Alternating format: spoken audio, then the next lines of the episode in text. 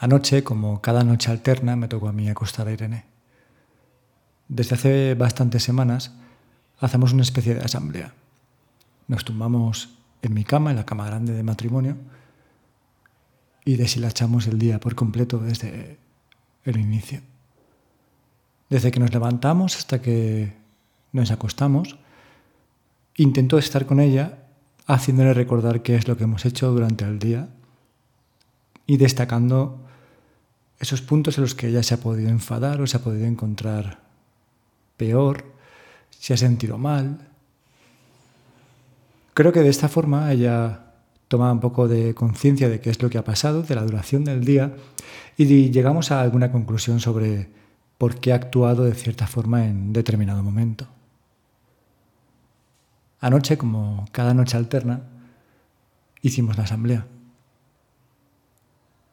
Y al acabar, ella misma fue hasta su cama, se bajó la persiana de la habitación, encendió su propio ventilador y se acostó. Irene es cada día más autónoma, es impresionante.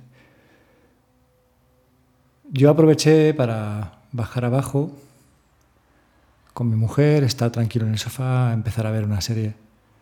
El tercer episodio de This Is que si no la habéis visto, pues os la recomiendo muy fuerte. Pero bueno, este podcast no va sobre eso. A los 15 minutos empezamos a escuchar una especie de sollozo, un gemido muy, muy leve, muy, muy flojito. Y pusimos en pause la serie para escucharlo mejor. Y era mi hija Irene que estaba llorando. Pero lloraba hacia adentro para que nadie pudiera escucharla. Pero bueno, somos padres, sabéis que los padres tenemos superpoderes y uno de ellos es el superoído.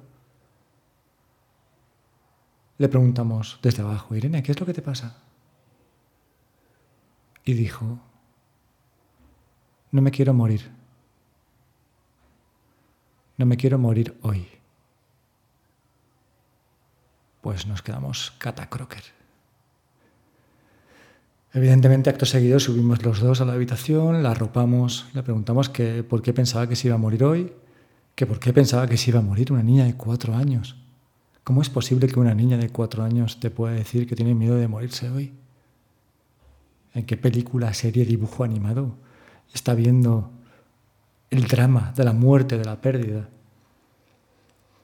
Es cierto que nada más comenzar el confinamiento, al día siguiente de que nos encerraran a todos, se murió mi perra bueno, más que morirse tuvimos que sacrificarla. Y los primeros días para ella era incomprensible. ¿Dónde está Luna? No, si Luna está en casa, no, Luna se ha muerto, jaja, y se descojonaba. Evidentemente no acababa de entender que Luna ya no iba a volver.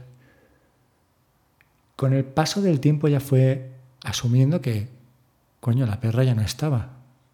Morir es desaparecer. Morir es dejar de ver a la persona o al animal. Pero aún así, ¿en qué momento una niña de cuatro años te puede decir que tiene miedo de morirse y de morirse hoy? Cuando subimos nos decía que tenía miedo de que su corazón dejara de latir y se tocaba con la mano el pecho. No quiero que mi corazón deje de latir, decía. Nos costó un rato que se le pasara ese ataque de ansiedad como yo lo, lo intenté definir dándole un nombre, porque claro, no acaba de entender qué es lo que estaba pasando.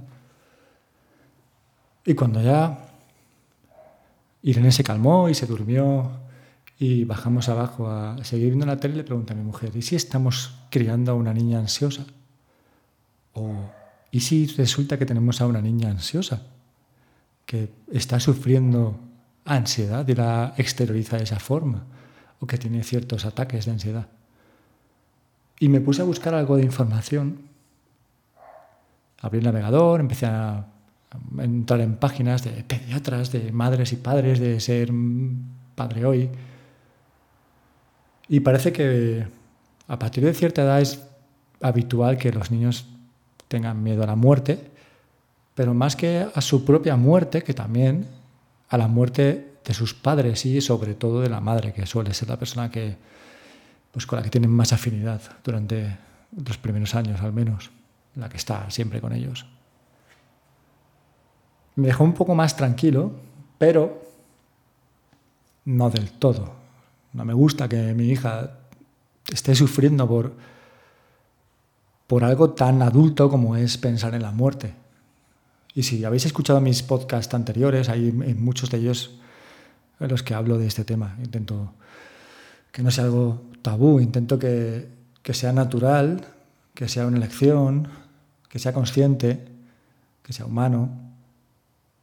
Intento hablar de esto de forma lo más normal posible, pero no con mi hija, no, no ha habido oportunidad siquiera de hablar de este tema entre los tres e intentar decirle, bueno, pues explicarle a un niño de cuatro años que la muerte es lo que es, pero con palabras bonitas. Evidentemente no le vamos a decir que cuando te mueres te prenden fuego o te entierran bajo tierra porque no va a acabar de entender cuál es el sentido.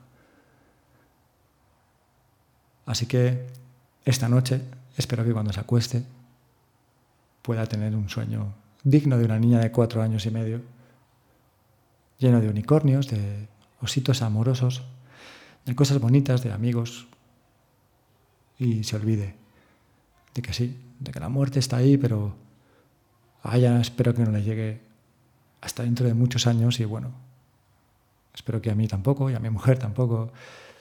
Y ya, bueno, somos conscientes de que en mi caso llevo ya más de la mitad de la vida hecha